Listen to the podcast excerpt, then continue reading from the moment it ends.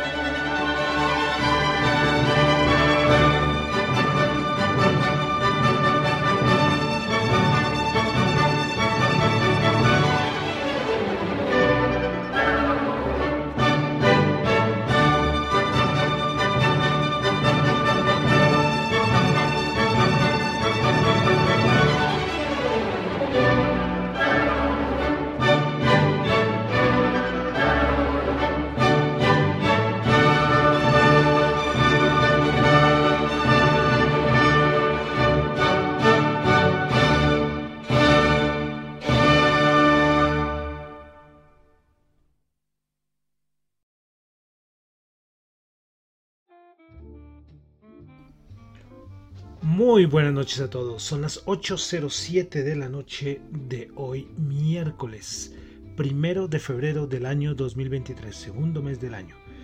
Bueno, vamos a comenzar con el resumen de las noticias económicas. Comenzamos otra vez la introducción, así estoy haciendo.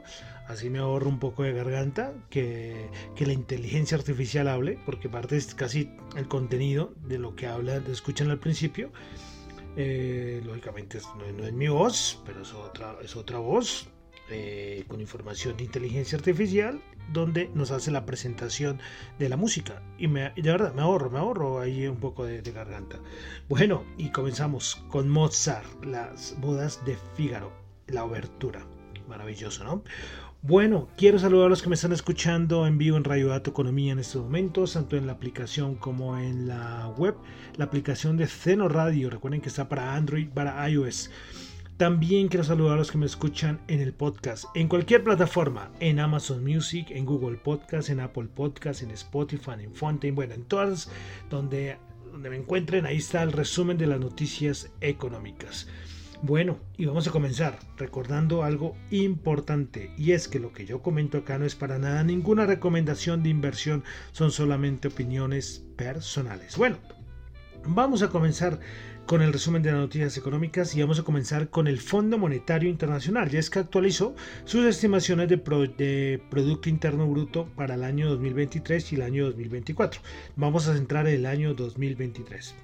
Bueno, para Estados Unidos 1.4%, para la eurozona 0.7%, dentro de la eurozona Alemania espera que crezca el 0.1%, Francia 0.7%, Italia 0.6%, España 1.1%, Japón 1.8%, Canadá 1.5% y el Reino Unido menos 0.6%. Eh, menos 0.6. Eh, ¿Qué les iba a decir? Que en las, las, todos los países que les acabé de mencionar, solamente el Reino Unido estaría con caída de su Producto Interno Bruto, menos 0.6. Mejoraron, por ejemplo, la de Alemania y la de Italia. Bueno, de otros países, de China 5.2%, la India 6.1%, Brasil 1.2%, México 1.7%. Y bueno, ahí cerramos con estimaciones del Producto Interno Bruto de, por parte del Fondo Monetario Internacional. Respecto a aquí a Latinoamérica, eh, colocan a Venezuela con la, bueno, sí, Latinoamérica, Venezuela creciendo el 6.5 y Paraguay con el 4.3. Son las economías que más crecerían según el Fondo Monetario Internacional. Y las que menos serían Brasil 1.2, ya lo había mencionado antes, Colombia 1.1 y Chile menos 1.5%. ¿eh? Duro lo de Chile ¿eh? y Colombia, pues, a este paso que vamos, eh, sí, vamos a terminar con estimaciones negativas. Bueno, todavía falta mucho para el año, pero bueno. El FMI normalmente siempre, bueno, ellos miran, observan y después hacen la estimación. Pero bueno, a ver en la próxima estimación cómo saldrán estos datos. Bueno, vamos a comenzar con Asia. Eh, vamos a seguir con Asia mejor, donde tuvimos el PMI manufacturero de China del Caixin, pues 49.2 cuando se esperaba 49.8. El, el, otro PMI, recuerden que se sacan dos, el de Caixin y el PMI manufacturero, el 50.1 se esperaba perdón, anterior 47. Este sí terminó por encima de 50. Y el no manufacturero 54.4, anterior 41.6. Aquí ya se ve que este PMI de enero pues se ve toda la parte de reapertura que tuvo la economía china. Bueno, hablando de Producto Interno Bruto, City, creo que yo no sé cuántas veces City ha cambiado su estimación del Producto Interno Bruto de China, pues lo ubica ahora en 5.7%. Su anterior estimación era del 5.3%. Recuerden que el FMI dice que China va a crecer este año 2023 5.2%. Pasamos a Japón, tuvimos PMI manufacturero 48.9. Corea del Sur, dato de inflación, dato interanual 5.2% cuando se esperaba 5%. Subyacente el 5%, anterior 4.8%. Bueno, de la India una noticia y es que hoy el gobierno indio anunció un aumento del gasto en proyectos de infraestructura y en reducción de algunos impuestos. Esto, por ejemplo, impulsó a la, a la bolsa de valores de la India. Bueno, vamos a continuar con Europa, donde tuvimos dato de Producto Interno Bruto de la Eurozona, cuando se esperaba menos 0.1, anterior 0.3, es que todo el mundo esperaba que la Eurozona iba a tener dato negativo en el tercer trimestre del año pasado, pero en el cuarto trimestre del año pasado. Y terminó en 0.1%, o sea, raspando, ¿eh? raspando, pero terminó en positivo, que es lo importante, el, el crecimiento trimestral del cuarto trimestre del año pasado. Bueno, vamos a la parte del PMI en manufacturero en España 48.4, en Italia 50.4, vuelve por encima de 50, en Francia 50.5, se mantiene por encima de 50 y el de Alemania 47.3. Y el de la eurozona se ubicó en 48.8, ya cada vez se acerca más a los 50. Tuvimos dato de PMI, PMI perdón, de inflación en la eurozona, 0.4% el dato mensual el dato interanual es 8.5%, menor al 9.2% anterior. Y la subyacente se esperaba 5.1 y quedó en 5.2. Es el gran problema en varios países de Europa, la inflación subyacente. Tasa de empleo de la eurozona 6.6%, anterior 6.5%. Bueno, eh, vamos a pasar ya a Estados Unidos. Estados Unidos, sí, Estados Unidos. Bueno, hoy tuvimos dato de empleo de la agencia privada ADP. Se esperaban 180 mil, anterior 253 mil y este datico quedó mucho menor, 106 mil. Recuerden que este viernes tenemos el, el otro dato de empleo. Bueno, eh, también tuvimos en Estados Unidos el dato de ISM el PMI SM manufacturero 47.4, anterior 48.4. Los precios pagados, ojo, 44.5, se esperaba 40, un dato pues, muy por encima, ¿no? Bueno, el PMI manufacturero, el del SP, recuerden que así como en varios países, Estados Unidos, en el ISM y el PMI, el del SIP, 46.9, anterior 46.8. También tuvimos el dato de confianza del consumidor del Conference Board del mes de enero, 107.1, se esperaba 109. Bueno, y el dato importante del día de hoy, hoy tuvimos Reserva Federal, pues subía de 25 puntos básicos, eh, nada sorprendente, se ubica la tasa terminal en 4.75. Bueno, eh, algo curioso y es que en el, por primera vez después de varios meses, en la en el, comunicado, que es lo primero que saca la Reserva Federal, eh, ya no se habla ni de Ucrania ni del COVID. Es curioso, ¿no? Es curioso, porque eran dos factores importantes, pero de cierta manera no, los, no les dan tanta importancia ya por parte de la Reserva eh, Federal. Pero en el comunicado sí se le da más importancia a que la inflación ha mejorado, aunque permanece elevada. De cierta manera en el comunicado no hubo tanto problema. Pero después venimos a la conferencia de prensa. Conferencia de prensa, pues Powell lo primero que dijo es que van a continuar las subidas de tasas. ¿sí? Eh, que todavía no se sabe hasta cuándo van a continuar las, subidas de tasas. Que la política sigue siendo restrictiva. Pero todavía no se sabe cuánto o cuándo va a ser suficientemente restrictiva.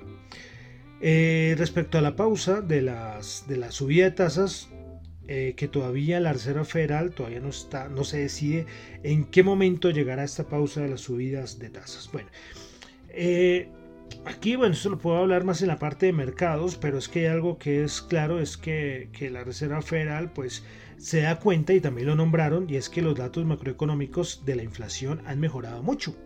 Entonces ellos saben, la Reserva Federal, el señor Powell, puede salir a decir que, que, van a continuar la subida de tasa, pero en el fondo ellos saben que van a, parar.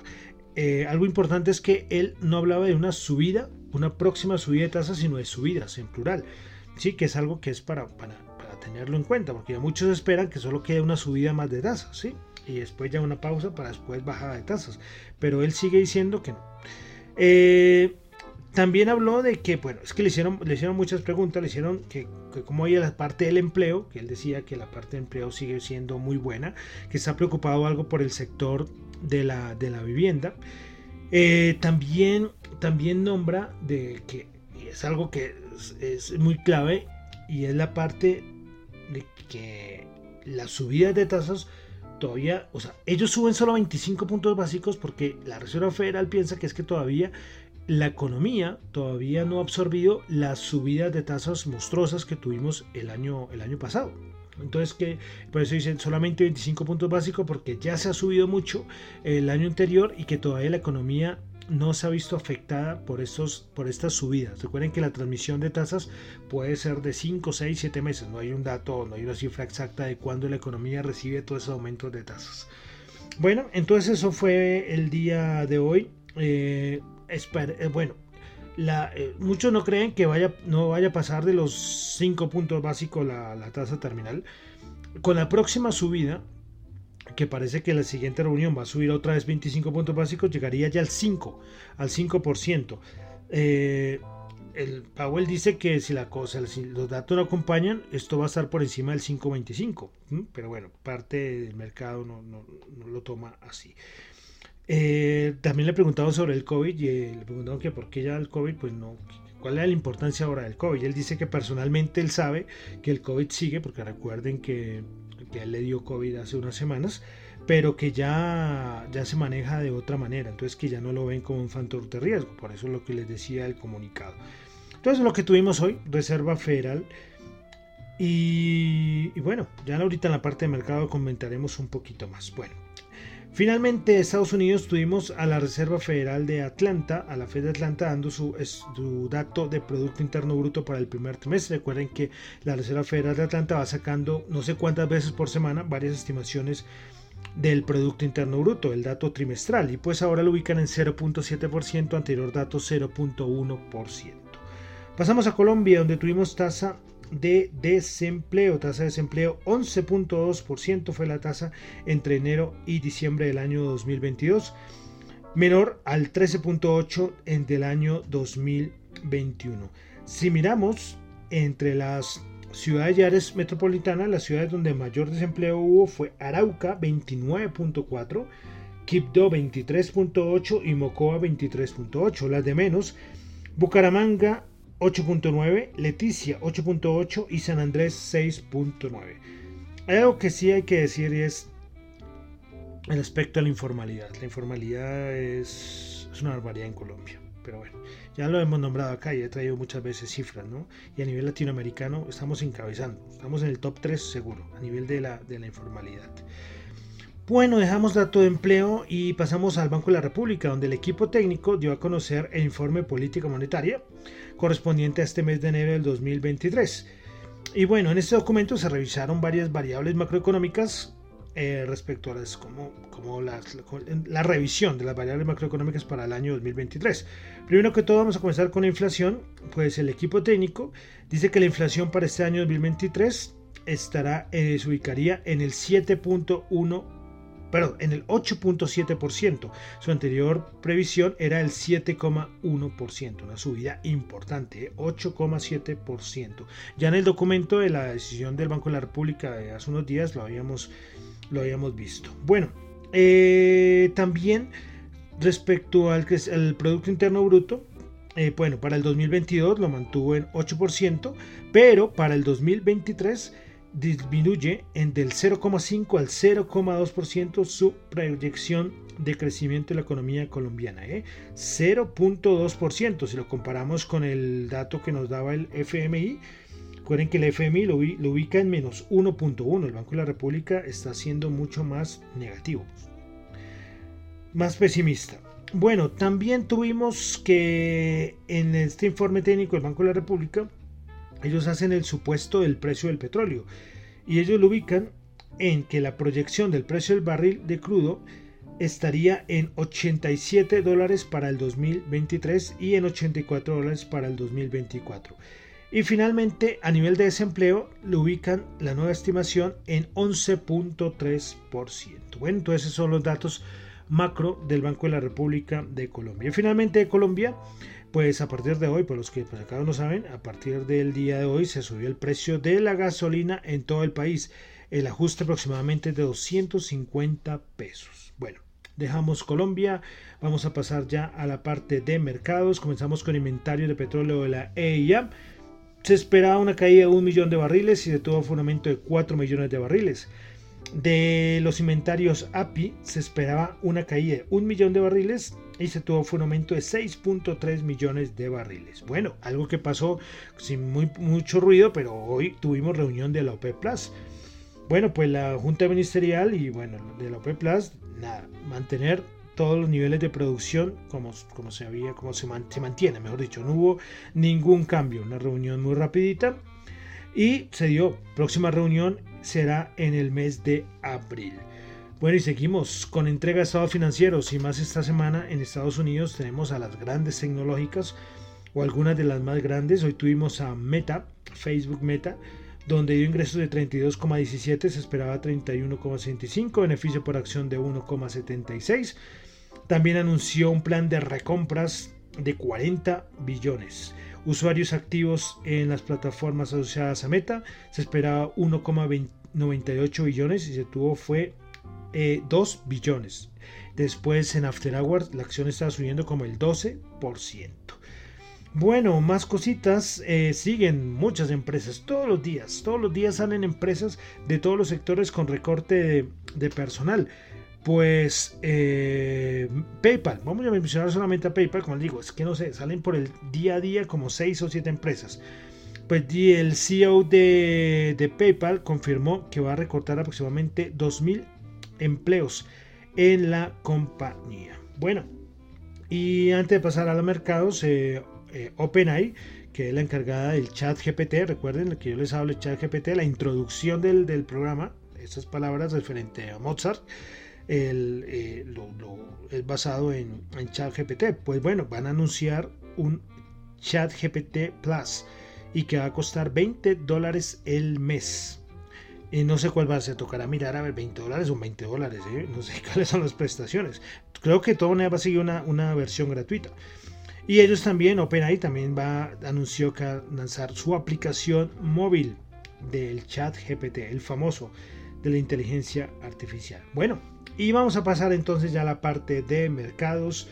Como les decía, Jerome Powell, eso era el evento más importante del día de hoy.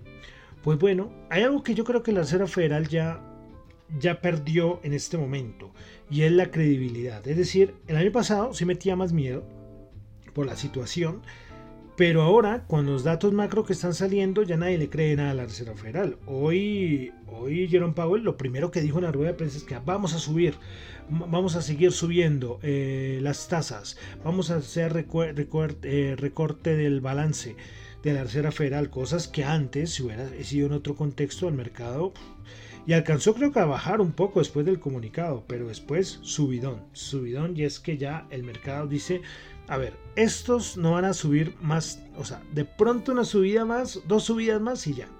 Sí, porque ya el mercado, ya el mercado no le cree que va a haber muchas subidas de tasas, no. Eh, lo otro es que la inflación está acompañando, y el mismo Powell lo dijo. Entonces, si la inflación va acompañando, ahí ya, ahí el mercado lo, celebra.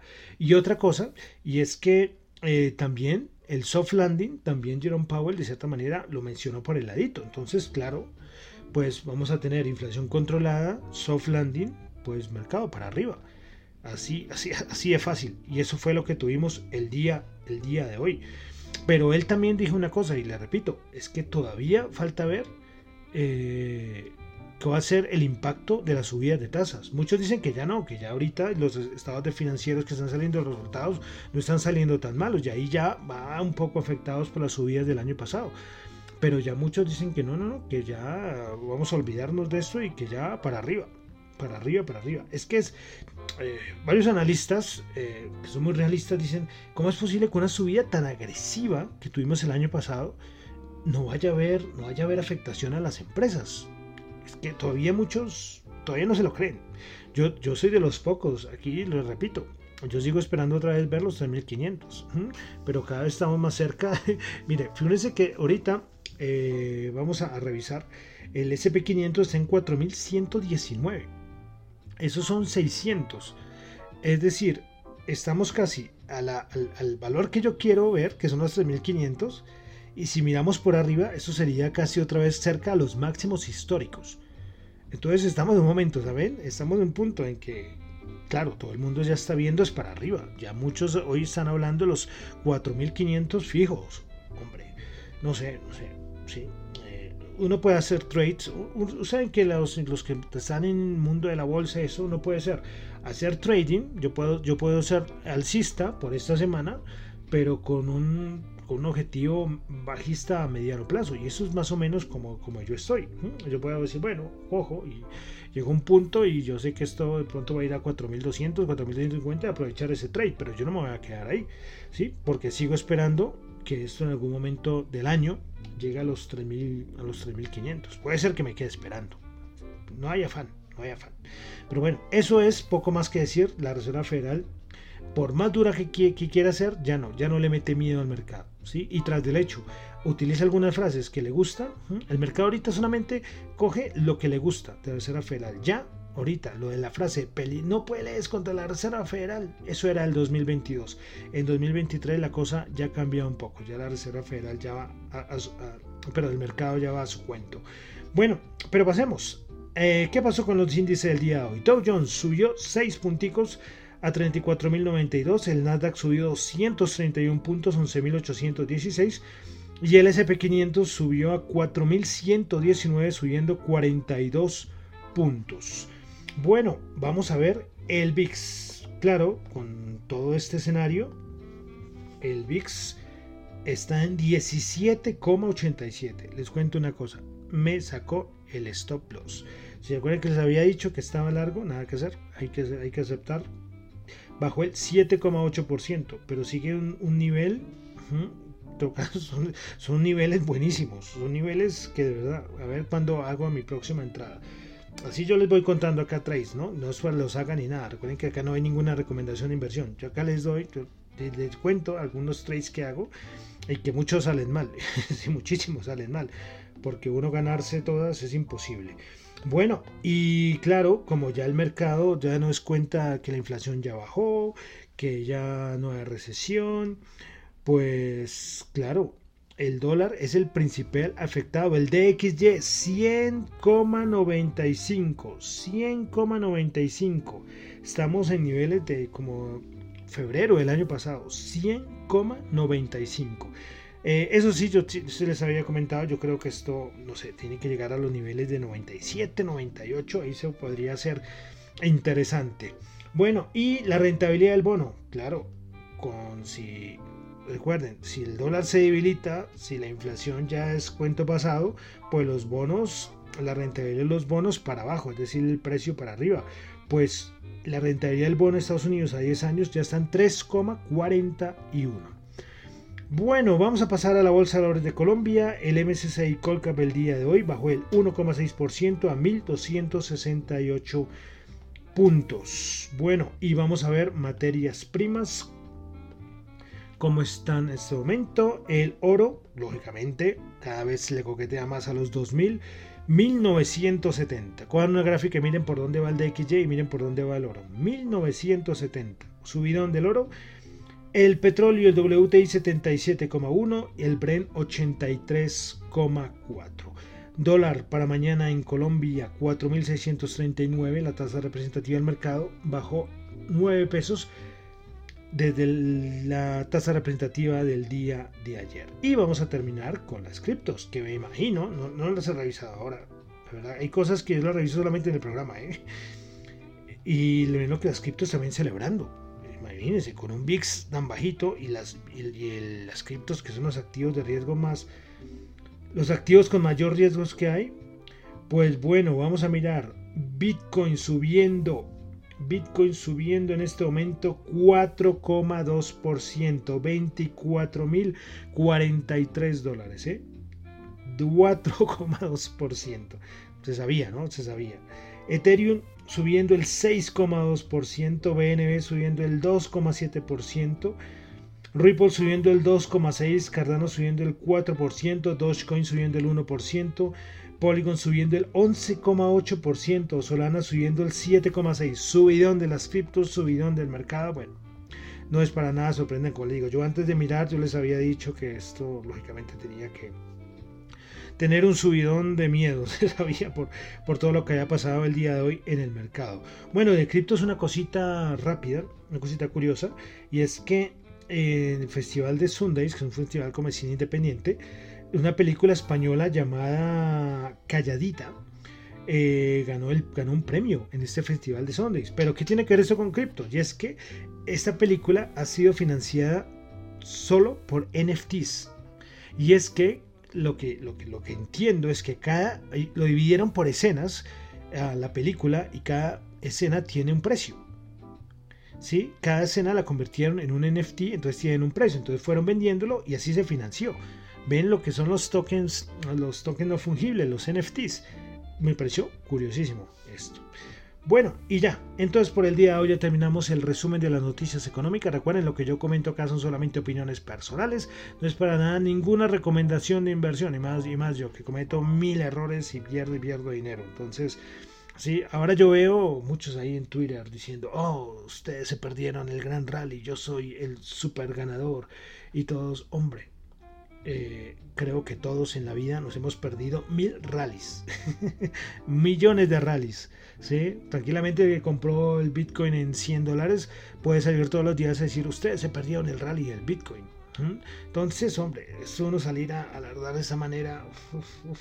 Sí, te digo, todos han perdido, hasta los que ahora dicen, yo me gané y estoy, cogí este super rally, ellos también han perdido un montón de rallies. Entonces, sí, es que me parece una cosa, bueno.